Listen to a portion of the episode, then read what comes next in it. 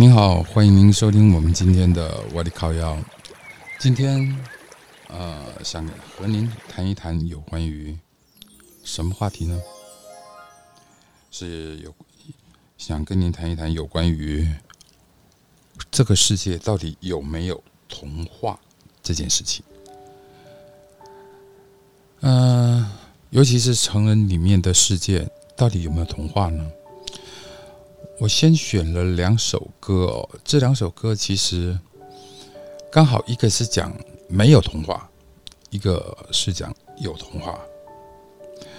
第一首歌，呃，可能很多比较年轻一辈的没有听过这首歌。这首歌叫《神话》，它里面的歌词写到说：“他们说世界上没有神话，他们说感情都是虚假。”他们说不要做梦，不要写诗。他们说我已我们已经长大。谁听说成人的世界里还有童话？但是遇到了你，遇到了你，我觉得这是童话的神话。它这里面的这个歌词，其实一开始他是比较不相信世界上成人里面是有童话的。接下来我们来听听看，另外一首，啊，这是光良的，他写的是童话。你哭着对我说，童话里都是骗人的，我不可能是你的王子。也许你不会懂，从你说爱我以后，我的天空星星都亮了。我愿意变成童话里你爱的那个天使，张开双手，变成翅膀守候你。你要相信，相信我们会像童话故事里，幸福和快乐是结局。这两首歌呢，一个写的是有童话，成人世界里面还是一样有童话；一个写的是成人世界里面没有童话。那到底在大人世界里面有童话吗？其实，在大人世界里面，真的。谎话比较多，嗯，也许是我个人的经历吧。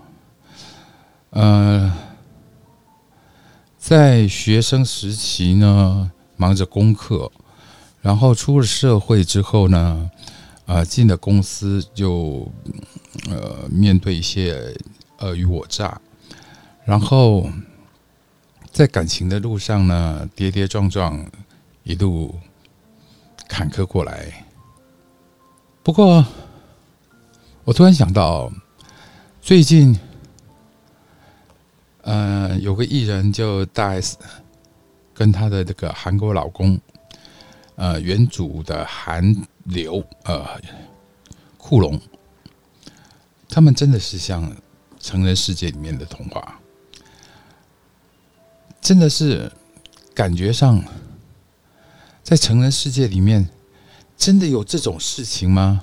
过了二十年了，二十年还爱着对方，还记得对方，然后一通电话之后，两人迅速的燃起爱火。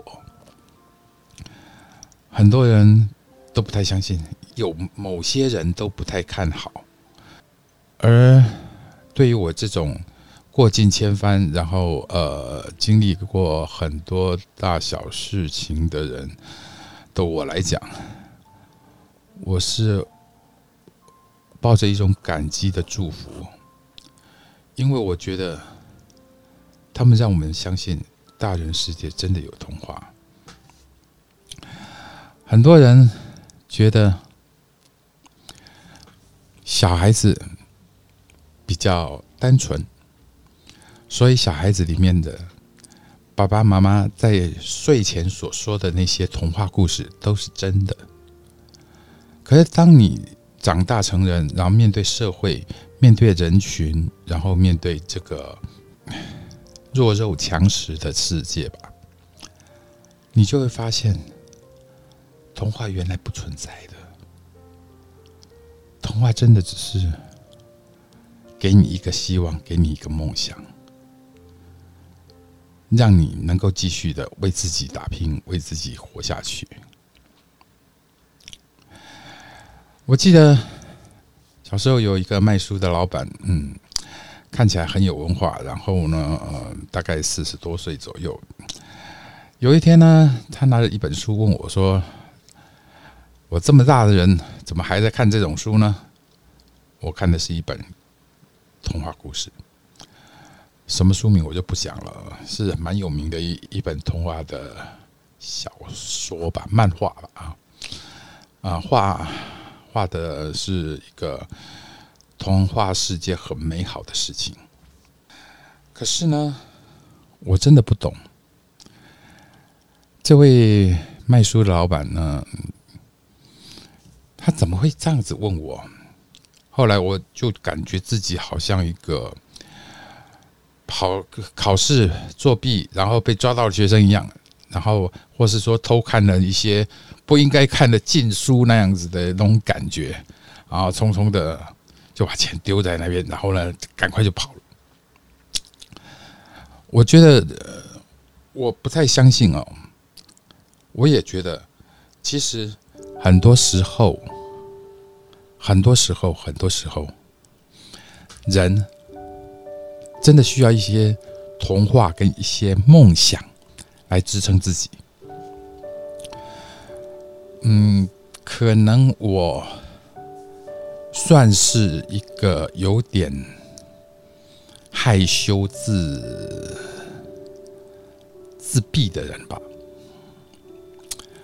所以我会觉得那一次的买书，买了那样一本书，我不敢跟任何人讲，我害怕让大家觉得说。哟，你年纪都这么大了，还在看这种书啊？还在看这种童话故事啊？说真的，童话故事给给我一些梦。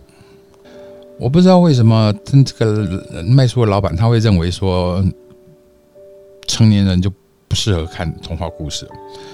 但是呢，我我也不太关心他了，我也不太关心他他的他的想法了。我。我还是只在乎我自己的的的一些想法。我觉得童话故事里面的美好会被很多很多你生活遇到的挫折所打败。然后，当你面对挫折的时候呢，你会产生一一种叫做压力的东西。有些人面对压力，他可能喝酒。或是甚至于用毒品，或是用赌，啊，现在很多人可能都是用打电动玩具、打呃这个所谓的线上游戏来做解脱。可是呢，我总认为，一个人如果没有了梦想，那这辈子。我不知道我自己是为何而活，或或者是说我自己是用什么目的来支撑我的生活，所以我偶尔我还是会去看看童话故事，因为看了这个这些童话故事之后，我不至于沉浸在里面，可是我会看到比较阳光那一面，所以。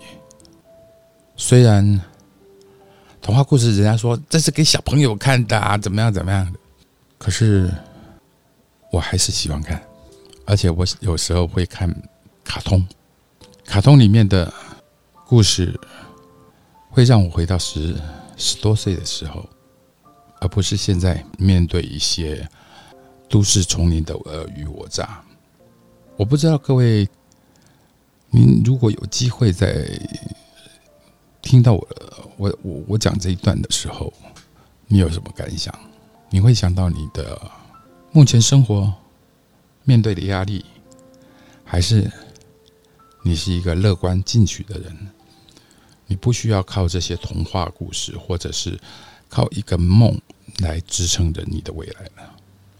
很希望大家都能够有一个抒发自己压力的一个方式。